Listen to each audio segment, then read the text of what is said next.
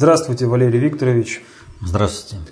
Здравствуйте, уважаемые телезрители, аудиослушатели и товарищи в студии. Сегодня 12 сентября 2017 года. И прежде чем задавать э, ваши вопросы, хочу обратить ваше внимание на новое название нашего канала. Э, как вы знаете, прежнее название носило имя Коба Доту в латинской э, раскладке. Новое название, как вы можете сейчас видеть фонд концептуальных технологий. И, собственно, переходим теперь э, непосредственно к вашим вопросам. И э, первый вопрос вас, Валерий Викторович, просит прокомментировать саммит Организации исламского сотрудничества по науке и технологиям, который состоялся в Астане. Что значит это событие? Это событие для глобальной политики означает очень и очень многое.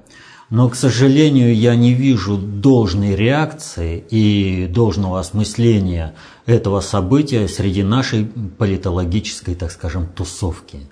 Вот про формат Астаны я уже говорю давно. И постоянно говорю, что вот если вы не обратите внимания на формирующийся формат Астаны, э, то в конце концов и государству, и кланово-корпоративным группировкам, которые, э, которых представляют вот эти политолухи, придется не сладко. Это как нос, это мордой об асфальт. Формируется очень серьезный центр концентрации управления. И это наши политолухи в упор вообще не видят. Вот на этом, э, что произошло по сути в Астане? В Астане прошел первый саммит Организации исламских государств. Вот. Э, Организация исламского сотрудничества называется. Казалось бы, чего здесь первого-то? Она с 69 -го года существует. Штаб-квартира в Джидде, Саудовская Аравия. А первый он по науке и технологиям. Этот саммит предложил Нурсултан Абишевич, и все как бы съехались. Приехали 15 лидеров государств, глав государств, 80 делегаций. Саммит первый по науке и технологиям.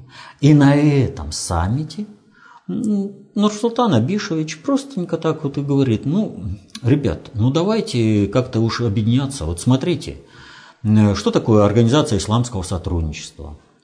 57 стран входит. Это полтора миллиарда населения. По уровню охвата, вот в этом численном этом, э, численности населения, это вторая по мощности организация в мире после ООН. Вот, и мы как бы должны вот это дело-то учитывать. И вот он предлагает, говорит, а давайте создадим организацию исламских государств 15 по аналогии Э, с организацией G20. Вот есть двадцатка, а есть 15 наиболее развитых государств исламского мира. И мы будем защищать свои интересы. Он о чем говорит? Мы, говорит, готовы делиться казахстанским опытом по сохранению межнационального, межконфессионального развития, как вы знаете, в нашей стране живут очень много этнических групп, и мы живем в мире и дружбе. Уже 14 лет мы проводим съезды лидеров мировых и традиционных религий. Там встречаются представители разных конфессий. Я вас всех приглашаю на шестой съезд, который будет проходить в 2018 году. 14 лет развивается процесс. Наши политологи Наши политики в упор ничего видеть не хотят. Вы посмотрите, какой охват, какая постановка э, э, вопроса по проведению глобальной политики. Это очень серьезно. Это не просто исламские государства. То, что формируется в Астане, это претензия э, на э, Центр концентрации управления исламским и не только исламским миром, но и другими государствами э, в, стране, это, в мире. И примечательно, как это все происходит. Э, была осуществлена определенная пиар-акция. Вот саммит открылся 10 а 9 Трамп обратился к лидерам арабских государств к единству перед угрозой Ирана. То есть одни исламские государства – угроза другого исламского государства. А все говорят, ну, как бы понимают, что худой мир лучше доброй ссоры, что лучше как-то договариваться, три часа переговариваться, э, чем э, полминуты стрелять. Все это прекрасно понимают.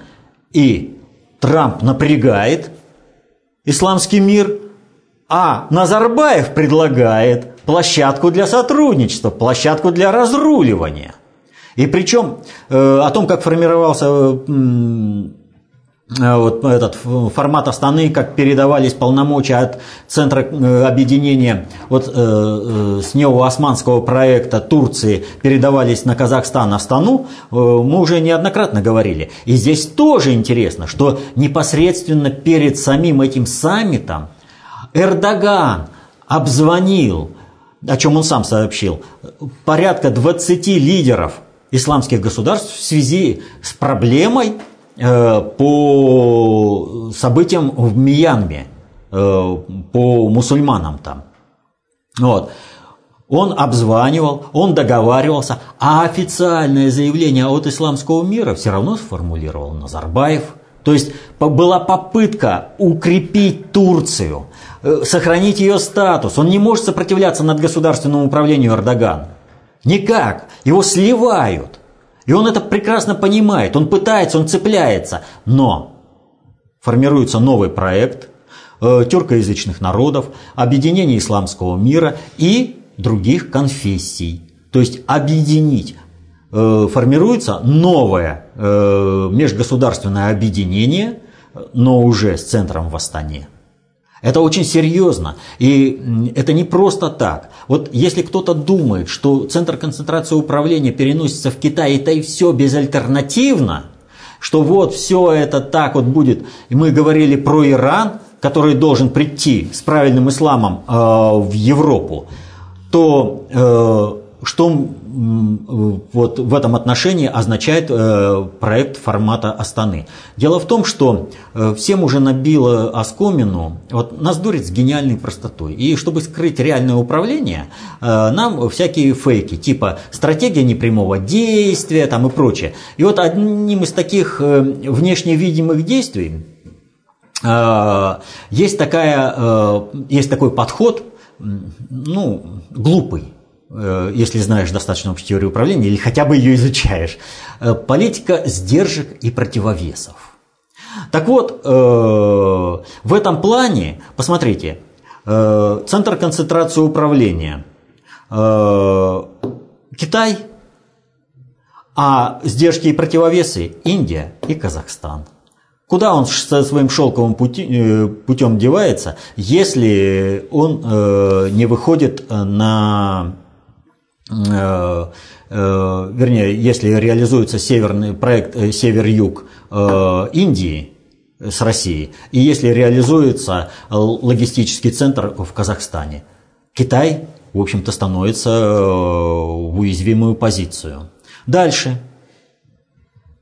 Иран Другой центр концентрации управления, куда должны перейти евразийцы, если в Китай переходят э, атлантисты, образно говоря, так это ну, условно, это грубое деление, это не совсем точное определение, то Иран – это центр концентрации евро, будущих евразийцев. Кто у него противовесом? Опять же Казахстан, тот из Организации Исламского государства, и этот Организация Исламского государства. Ну вот. Пока э, Иран выполняет свою роль, все нормально. Но негатив весь отрабатывается через формат Астаны. Это очень серьезный проект. Вот меня просто, знаете, интересно, когда же наши политологи это все заметят? Ну, 14 лет процесс развивается в структурном плане, и это не видеть, ну, это надо умудриться. Это, ну, чего вообще они понимают в управлении? Ну, геополитика – это такая штука, Куда там Казахстан? Сухопутный, да? Ну, конечно. Следующий вопрос от Анатолия из Донецка. А, пишет он 10 сентября. Сегодня гражданин Саакашвили геройски прорвался через границу Украины. Как вы считаете, что выгоднее? Порошенко остается у руля власти или тот хаос, что наступит при попытке его убрать? Ни то, ни другое. Вот если кто-то думает, что при попытке убрать э, Порошенко наступит хаос на Украине, тот глубоко заблуждается и вообще не понимает управления. Э, если кукловодам Порошенко нужно будет убрать Порошенко, его могут убрать любым способом, причем так уберут, что сведомые Украины как прыгали на Майдане, так и будут прыгать. Они даже не заметят, как им поменяют вождя. Что же касается прорыва э, Саакашвили, то здесь совершенно другая цель. Вот абсолютно другая цель. Сейчас идет процесс развенчания украинской государственности. Если раньше вся Европа, западный мир поддерживали Украину в войне против России, которую она должна, Украина была принести э, на территорию России через э, зачистку кровавую Донбасса, то теперь встал вопрос, что они не могут дальше нести этот чемодан без ручки. И надо как-то красиво из этого выходить. А для этого нужно показать, что на Украине дикое поле, что на Украине э, творят беспредел всякие фашисты.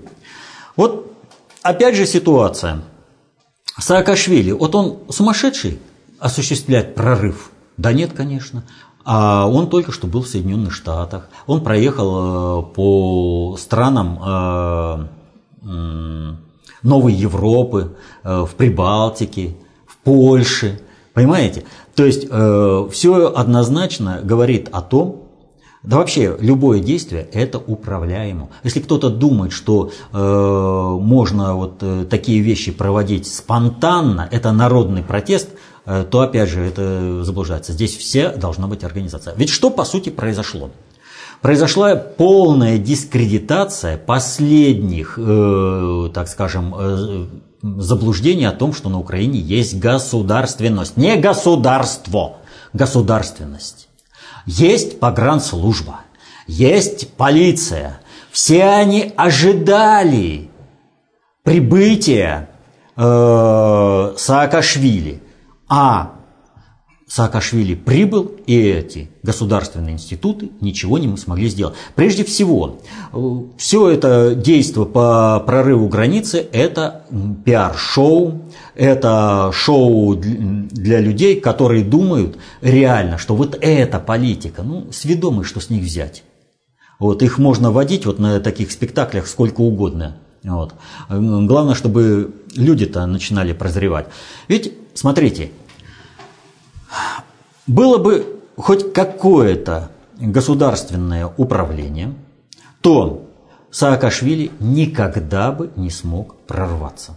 Просто-напросто. Есть государственные институты, которые могут применить силу, и Саакашвили не появится. А что видим по это? Саакашвили планирует пересечь границу на автомобиле. Там его постоянно ждут полицейские. Саакашвили меняет свой план и пересаживается на поезд.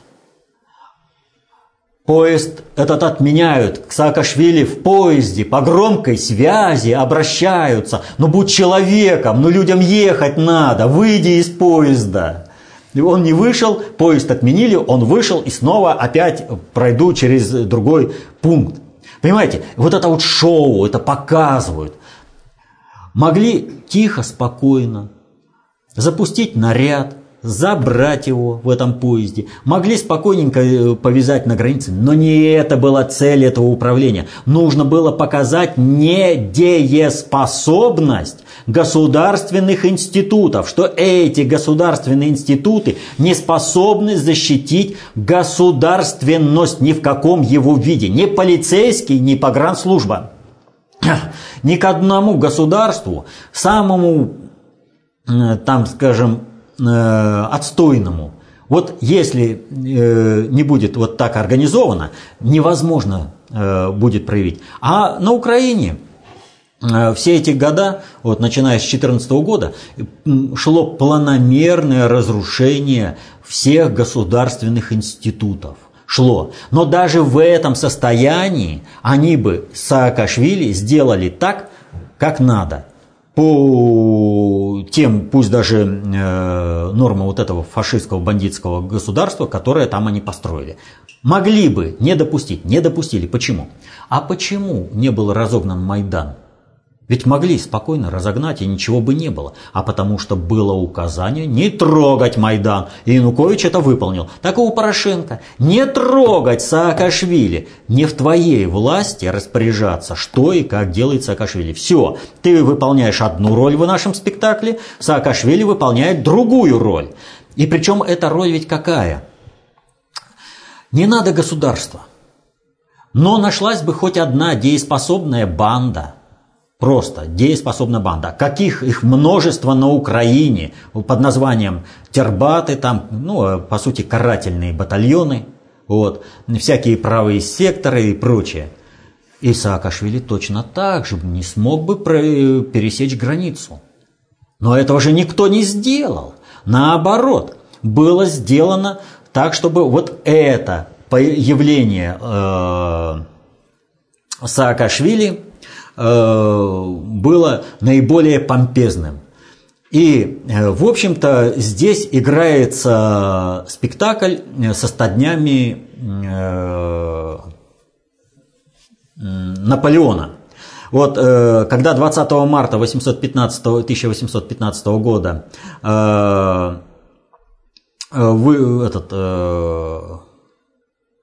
Бонапарт высадился, избежав с острова Святой Елены, высадился на побережье э, э, Франции, то парижские газеты опубликовали сообщение о том, что корсиканское чудовище высадилось в бухте Жуан. Потом э, дальше людоед идет к Грасу, дальше. И заканчивается это чем? Шесть, вот их все шесть известий было, да, э, таких вот э, заголовков газет. Э, его императорское величество ожидается сегодня в своем верном Париже. То есть не людоед уже, не чудовище корсиканское, а Париж ему верный, его императорское величество.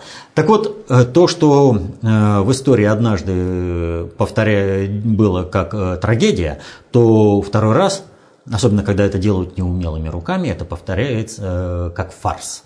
А здесь неумелые руки, но они в принципе достигают того, чего нужно. Идет полная дискредитация всего государства э, Украины, что там нет никакого управления, что там творится что угодно. И вот э, это вот э, обывателю будет показано, ну мы поддерживали какой-то порядок, а теперь все разбалансировано, все рушится, все сыпется, и нужно наводить порядок. И в этом отношении Путин впервые высказывает о том, что э, ну, не впервые мы об этом говорили, что там, в принципе, миротворческая миссия как бы должна быть. Потому что, Джордж, ну ты же понимаешь, что это даже не государство, это еще Бушу э, Путин э, говорил.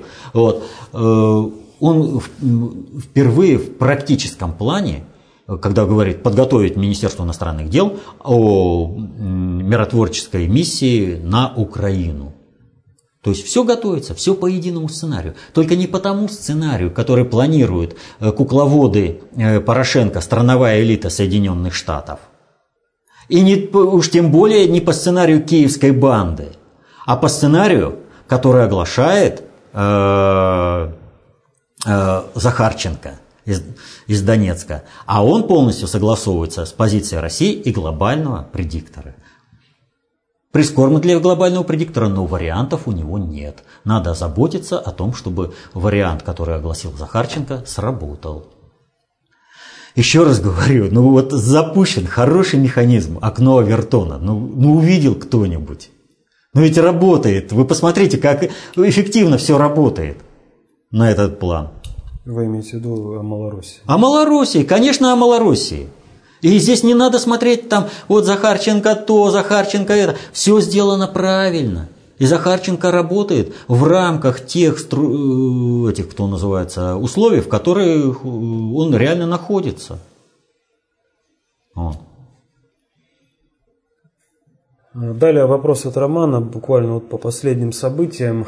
Россия э, продает Турции С-400 и еще за, и за наш кредит – В том числе турецкая сторона заявила, что мы передаем еще и технологию. Понятно же, что Запад может получить эту технологию. Как прокомментируете? Здесь э, многоаспектный вопрос. Э, первое. Э, продаем мы в кредит или за деньги, это вопрос очень и очень мутный. Так что здесь надо еще смотреть. Можно подавать и так, и этак. Вот. Второе. То, о чем я говорил, когда говорил про формат Астаны. Э, Эрдоган просто вот э, цепляется за малейшую возможность остаться э, во главе какого-нибудь процесса, сохранить государство. Государство Турция движется к своему закономерному финалу. И это вопрос чисто времени. Эрдоган может его ускорить, Эрдоган может его ослабить, э, вернее, это замедлить. И Эрдоган, конечно, старается замедлить, укрепиться. И вот здесь он, как бы ни относился к России, как бы он ее ненавидел, он не имеет другого выхода, кроме как налаживать отношения с Россией. А нам тоже там война не нужна. И покупка высокотехнологичных э, образцов, вооружения. образцов вооружения – это выбор долговременной политики и партнерства. Поэтому здесь не надо говорить, что вот так вот все это плохо. Более того, почему-то, когда в кредит продают Соединенные Штаты и получают тех, кто потом следует в русле их политики, о, это достижение – а когда это делает Россия, все Путин слил. Ну, где-то линейка-то должна быть одинаковая. Если вы понимаете, что таким образом э, Соединенные Штаты создают э, даже не союзников, своих вассалов через поставку вооружений в кредит, вот, то мы почему не можем, э, пусть не союзников, но партнеров – приобрести за счет э, таких же методик, это, методов э, взаимодействия. Вот. Что касается э, технологий, э, то технологии технологиям рознь. То, что продается на экспортный вариант, это одна технология. То, что используется для собственной защиты, это другая технология. Но э, даже в этом отношении надо иметь в виду печальный и известный случай, когда э, наш лепший э, заклятый друг Лукашенко подогнал Соединенным Штатам С-300 со всеми технологиями. Ну что, помогло это Соединенным Штатам? Это вопрос очень серьезный. И вот э, шумиха была большая э, по поводу там э, легендарный создатель кораблей судостроения из Украины, уезжая, это, уехал жить в, Соедин... это, в Китай. Вот. Какой там? Ну, обычный начальник одного из отделов. Вот. Э, ну, поучаствовал он э, в некоторых продажах, в том числе и авианосца. Вот. Но вопрос заключается в другом. Подтягивать специалистов. Специалисты нужны. Конструкторы – это одно. А вот э, производственная база – это совершенно другое. И создать ее просто так не получится. Э, кому интересно, он может почитать э, воспоминания э, нашего знаменитого конструктора-артиллериста Грабина «Оружие Победы». Ох, там много чего интересного по этому поводу, про технологии, я имею в виду. Вот. Почитайте, очень хорошая книга. Так что это вопрос турецкая сторона заявила, но турецкая сторона не способна по своему техническому развитию поднять э, производство э, это, вот э, таких э, систем вооружений, как С-400. Ну, не способна. Должна быть серьезная помощь России. А если мы войдем в ВПК Турции, ну, я не знаю, кто будет против этого.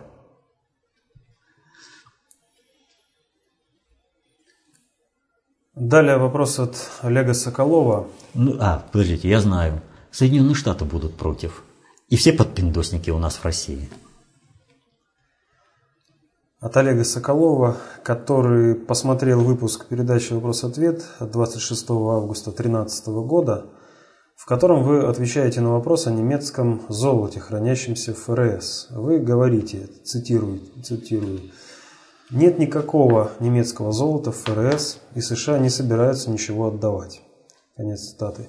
Этим же днем он смотрит новостную э, передачу в центре событий от 8 сентября, в котором рассказывается о том, что Германия вернула свое золото. Расскажите, пожалуйста, что изменилось, почему это произошло? Ничего не изменилось. Вопрос о том, что Соединенные Штаты никак не могут вернуть золото Германии и даже не допускают их посмотреть физически, где оно. Они говорят так, мы джентльмены, вам сказали, что золото есть.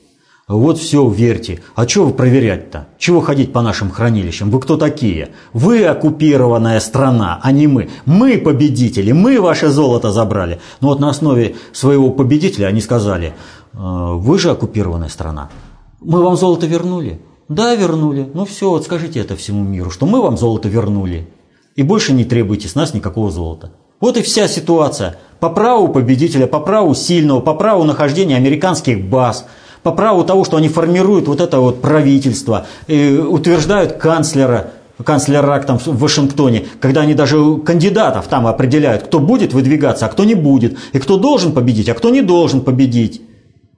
Когда министр обороны э, прилюдно говорит, ах, извините, госпожа канцлер, я забыла вам сказать, что наши войска пойдут туда. А почему забыла сказать? Ну, мне э, наш партнер из Соединенных Штатов позвонил и сказал, я это озвучила. А вам, ну, забыла доложить. Ну, так естественно, в этих условиях э, все чиновники скажут, ну, золото никто не предъявит. А все акты будут подписаны. Какой вопрос-то? Страна-то оккупирована, ну надо же это понимать. А и вот э, такое вот, понимаете, не всему надо верить, что по телевизору показывают. Надо критически это воспринимать. А для того, чтобы понимать, что показывают, надо знать, как работать с информацией. А это знания дают только кто? Концепция общественной безопасности, достаточно общая теория управления. Следующий вопрос от Павла. А, пожалуйста, кратко поясните свои слова, а, произнесенные вами в выпуске от 5 сентября прошлой передачи. Почему вы однозначно утверждаете, что если Россия или страны ЕС ответят США незамедлительно и симметрично на действия Штатов, то это будет в ущерб этих стран? Ведь, например, закрытие посольств и консульств еще больше обрезает Пакс Американо. Нет. Вот, кстати, хороший вернуться к тому вопросу, э, о чем мы говорили. Э, на прошлом, э, на прошлом вопросе-ответе, там э, очень много вопросов осталось не рассмотрены, и сегодня мы их тоже, опять же, не рассмотрим по полной программе. Дело-то вот в чем. Вот смотрите, собственно, здесь вот как, как бы юридически. У вас три консульства, у нас три консульства. Не надо вам четвертое, мы закрыли, вывели его из э, дипломатической неприкосновенности. Ведь по сути-то э, они же сначала юридически это провели, э, закрыли это консульство, вывели его из юридической, э, вернее, из дипломатической неприкосновенности, и оно э, стало рассматриваться по другим законам. Ведь как бы не было нападения на объект дипломатический. Вообще нападение на, дипломат, на дипломатические представительства – это вещь, вещь исключительная. Даже когда в 27 году англичане организовывали э, противостояние с Россией, собственно, у себя в Великобритании они напали на торгпредство. И только в Харбине на наше представительство. Да, там англичане стояли за спинами. Да, англичане участвовали в погроме нашего посольства. Да, а э, ответственность-то легла на китайцев – и еще было одно такое вот конкретное э, нападение на, ну не нападение, а вторжение, так скажем, на территорию посольства, это во время разгрома заговора послов. в 18 году в Советской России. Но тогда выбора не было. Это была революционная эпоха. Они вмешались, страновые элиты, на уровне организации заговора. И э, молодая Советская Республика, где э, выставляются новые взаимоотношения, могла себе позволить вот этот революционный ход. Но в остальном мире в устаканившемся ни Советский Союз, даже, говорю, уже в 27 году с нападением на посольство было уже проблематично. Нужно было э, организовывать другими руками. Китайцы нападали. Вот. А было э, взаим... нападение э, на туркпредство. Оно не обладало э, дипломатическим иммунитетом, но оно не совершало, то есть э, в чем аналогия это?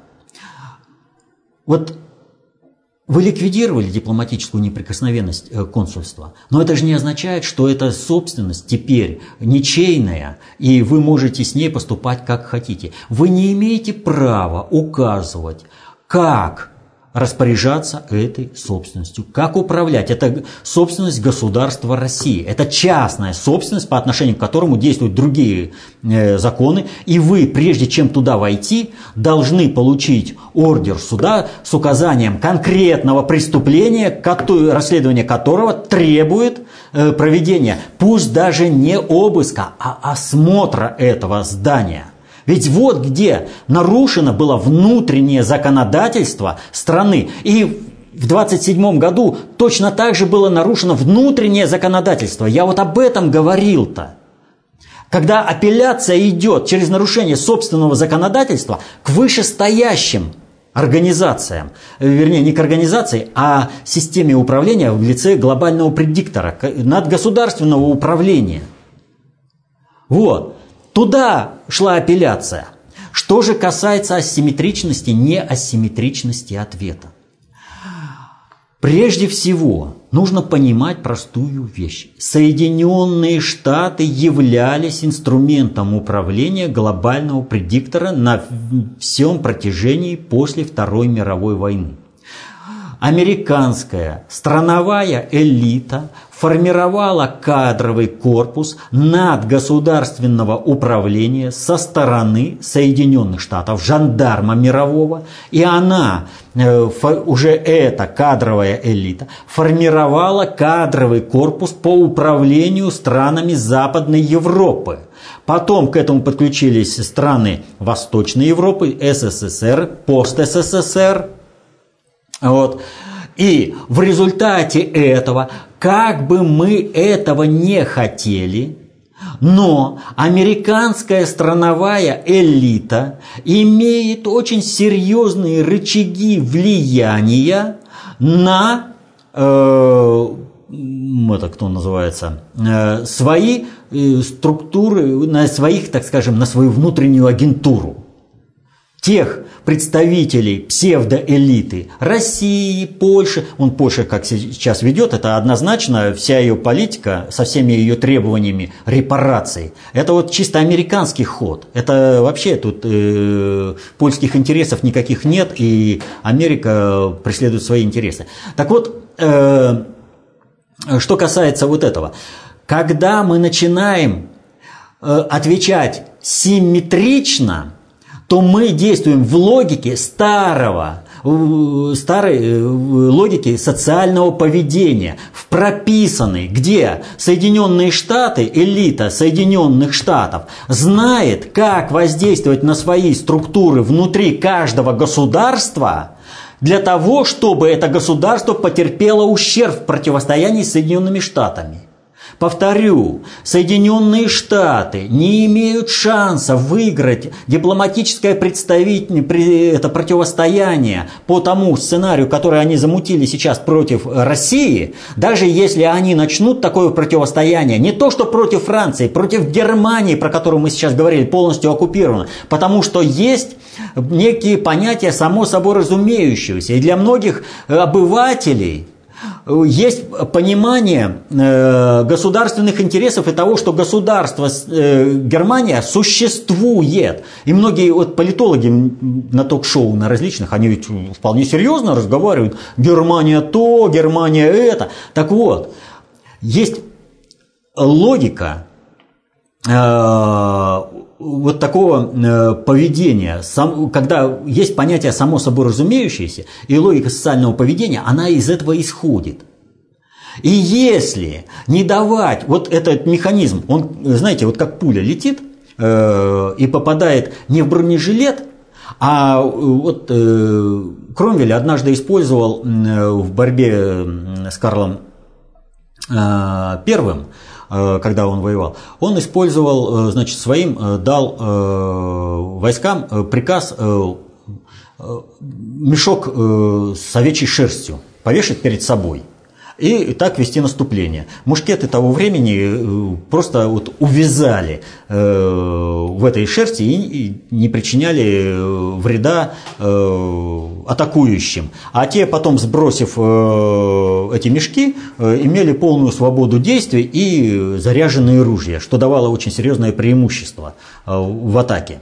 Так вот, здесь нужно использовать тот же самый механизм. Когда Соединенные Штаты ждут ответной реакции, а ее нет, а она наступает асимметрично. То есть можно ответить разными способами, но сейчас нужно выждать и нанести атаку по Э, американскому законодательству. То есть вы нарушили собственное законодательство, проведя этот так называемый осмотр.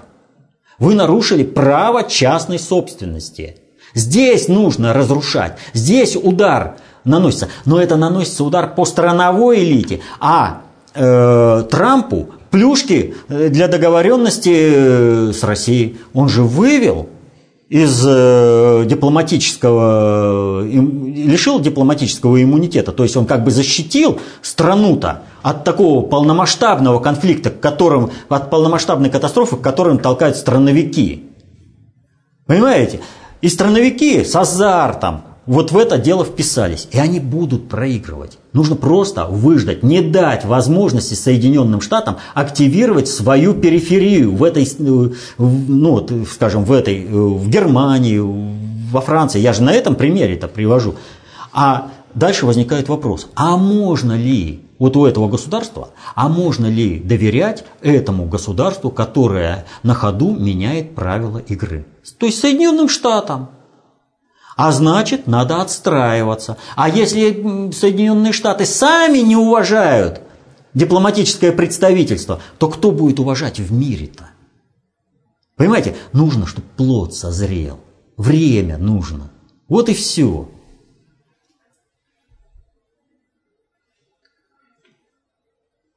Следующий вопрос тоже нас возвращает к предыдущим передачам. Достаточно большой отклик в интернете у нас в комментариях в группе ВКонтакте получил вопрос в связи с нашими спортсменами, которые выступали uh-huh. под нейтральным флагом. А, и вот Иван как раз э, пишет, что да, с этим можно согласиться, что они предатели и гниды, как он пишет здесь. Однако разве они догадывались о том, что совершают предательство? А, ну то есть, э, согласно этой логике, разве власовцы догадывались, что дезертируя из э, страны, из Красной Армии и переходя на службу Гитлеру, что они предатели? Да нет, ну они же преследовали свои интересы. Им же никто не объяснял, что нужно, ну политзанятий не было, да? Но вот сейчас как бы, да, политзанятий нет. Но есть понимание Родины.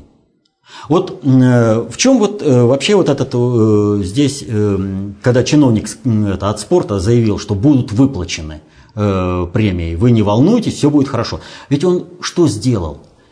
Помните, Путин сказал на вопрос о государственной идеологии, он сказал, государственная идеология у нас патриотизм. Когда встают на пьедестал и звучит гимн твоей страны, для любого спортсмена объясняют ему или не объясняют, это понимают. Это величие страны. В тебя страна вложилась, ты совершил определенное, добился определенного достижения, И этим самым прославил страну. Это акт патриотизма. Все понимают. А тут вдруг они вот не догадываются, что они совершают, да? А ведь вот эти дела, которые они сделали, э, они ведь чреваты очень серьезными последствиями.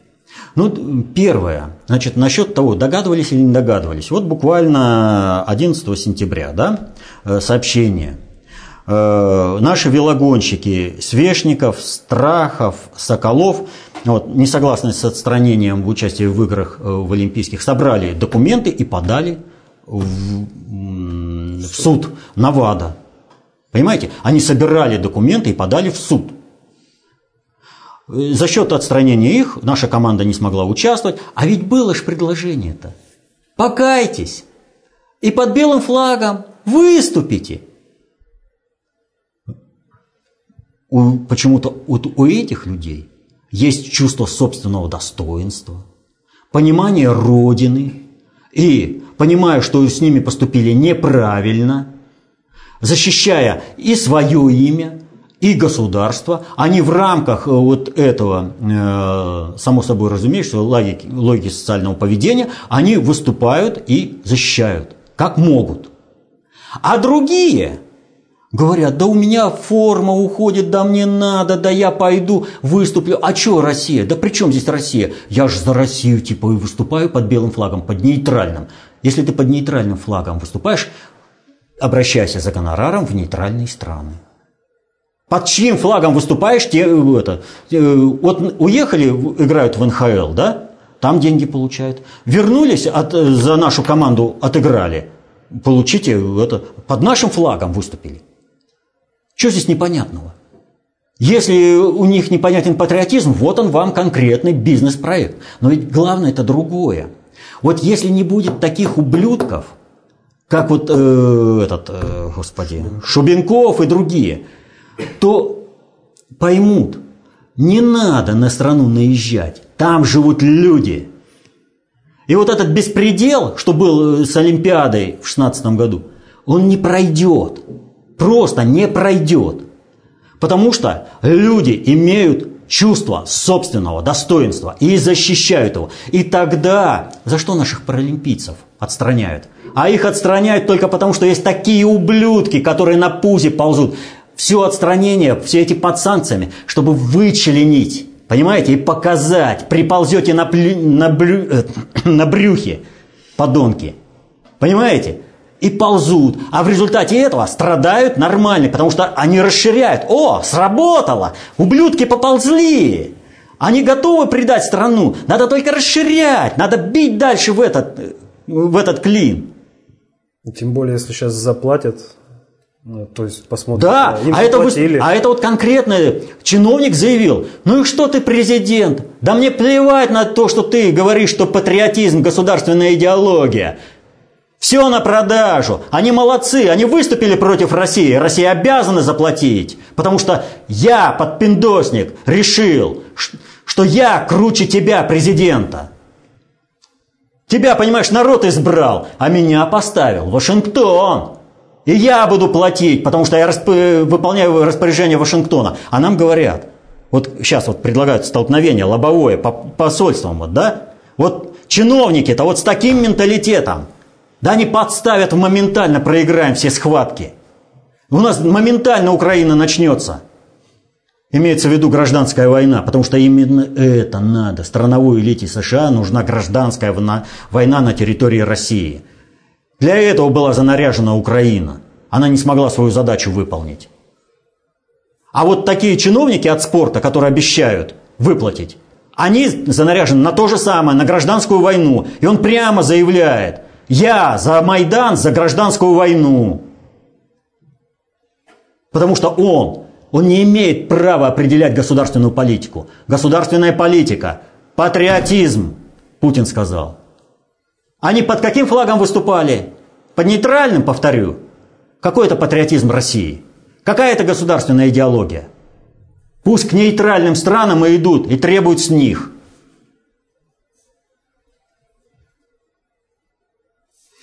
И вообще эту тему надо э, третий раз уже отвечаю, но одно и то же.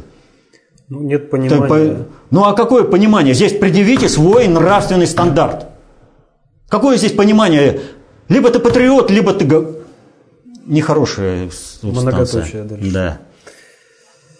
Ну хорошо, тогда перейдем к следующему вопросу от Александра, э, который поймал себя на мысли.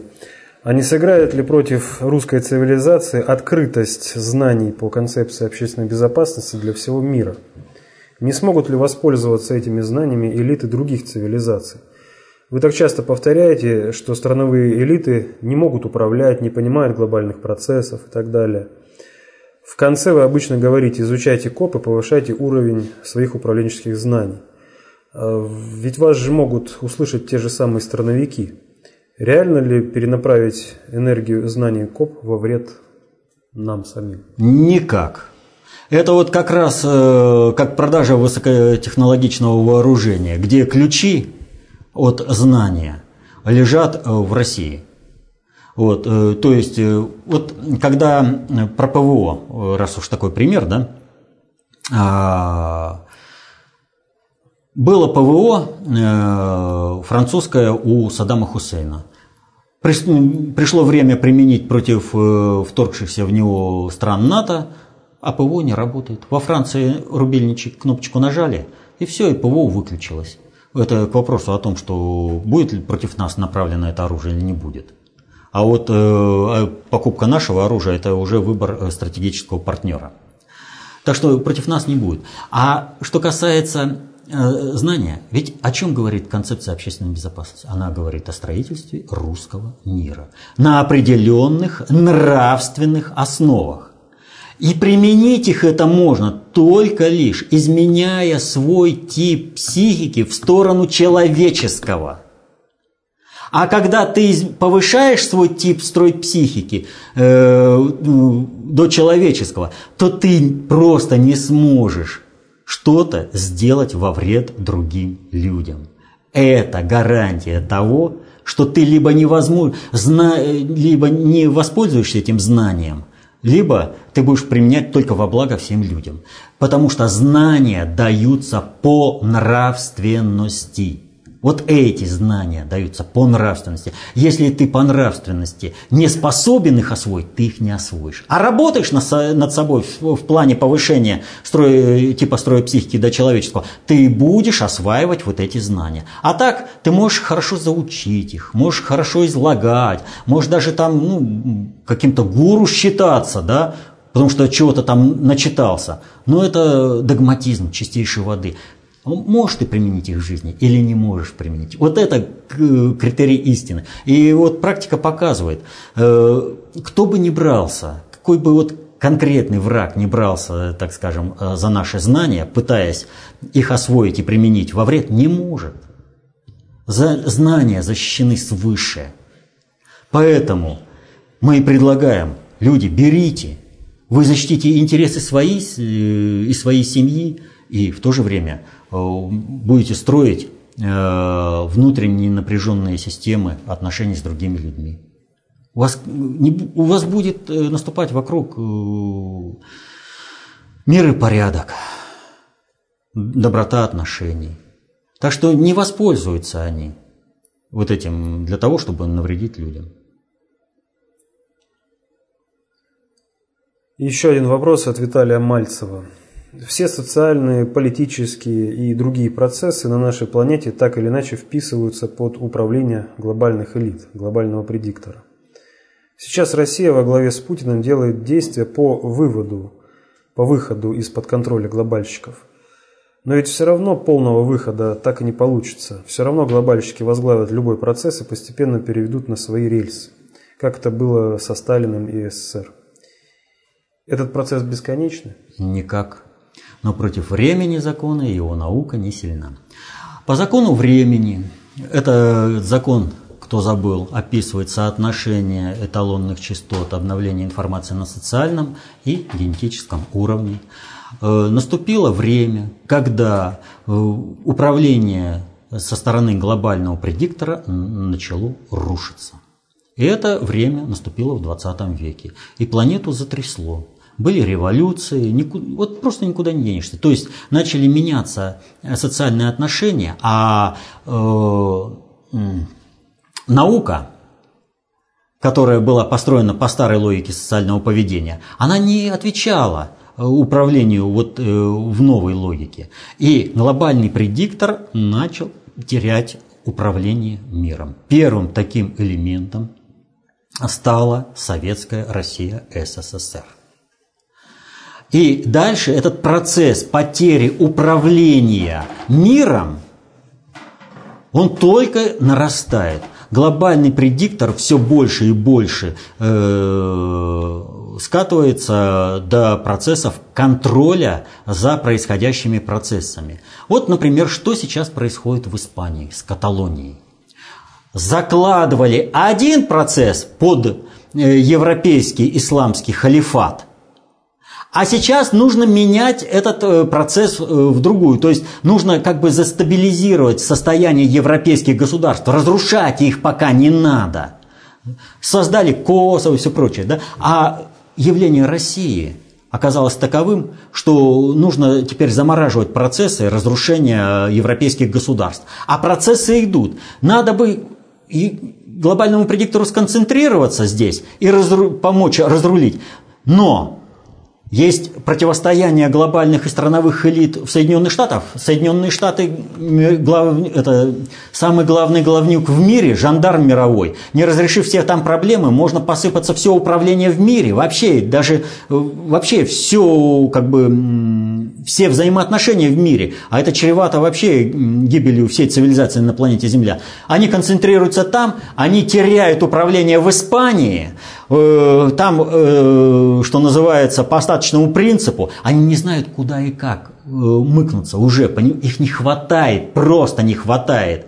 А вы говорите законтролировать Россию, которая строит политику на основе собственной концептуальной власти – мы вообще вне их рамок работаем. И у них э, вопрос заключается в следующем. Не то, чтобы навязать свою политику здесь внутри России, а за счет устойчивости России навести устойчивость управленческих процессов в мире. Вот у них задача максимум. И минимум тоже. Они к этому свелись. Поэтому они вынуждены идти на диалог и сотрудничество с Россией. Это не значит, что они нас любят. Это не значит, что они нам будут помогать при возможности они всегда вставят э, палку в спице нашего колеса, нож в спину воткнут, как это вот было с Турцией, например. Все они будут делать. Это надо понимать. Надо понимать простую вещь. Самую простую вещь. У России только два союзника. Вот кто-то там записывает третьего. Нет, неправильно. У России только два союзника. Это армия и флот. А все остальное – это нравственный стандарт людей, которые ориентируются на русский мир. Они хотят воевать и быть убитыми, грабить и быть ограбленными, либо же жить по русским правилам в добрососедстве со своими э, соседями, растить детей, растить сады и жить в благоденствии. Вот как э, стоит. Что Россия предлагает этот вариант, а отживает тот. Убей или будешь быть убитым, падающего подтолкни, ограбь или будешь ограбленным. Это отживает. Россия предлагает другой стандарт жизни.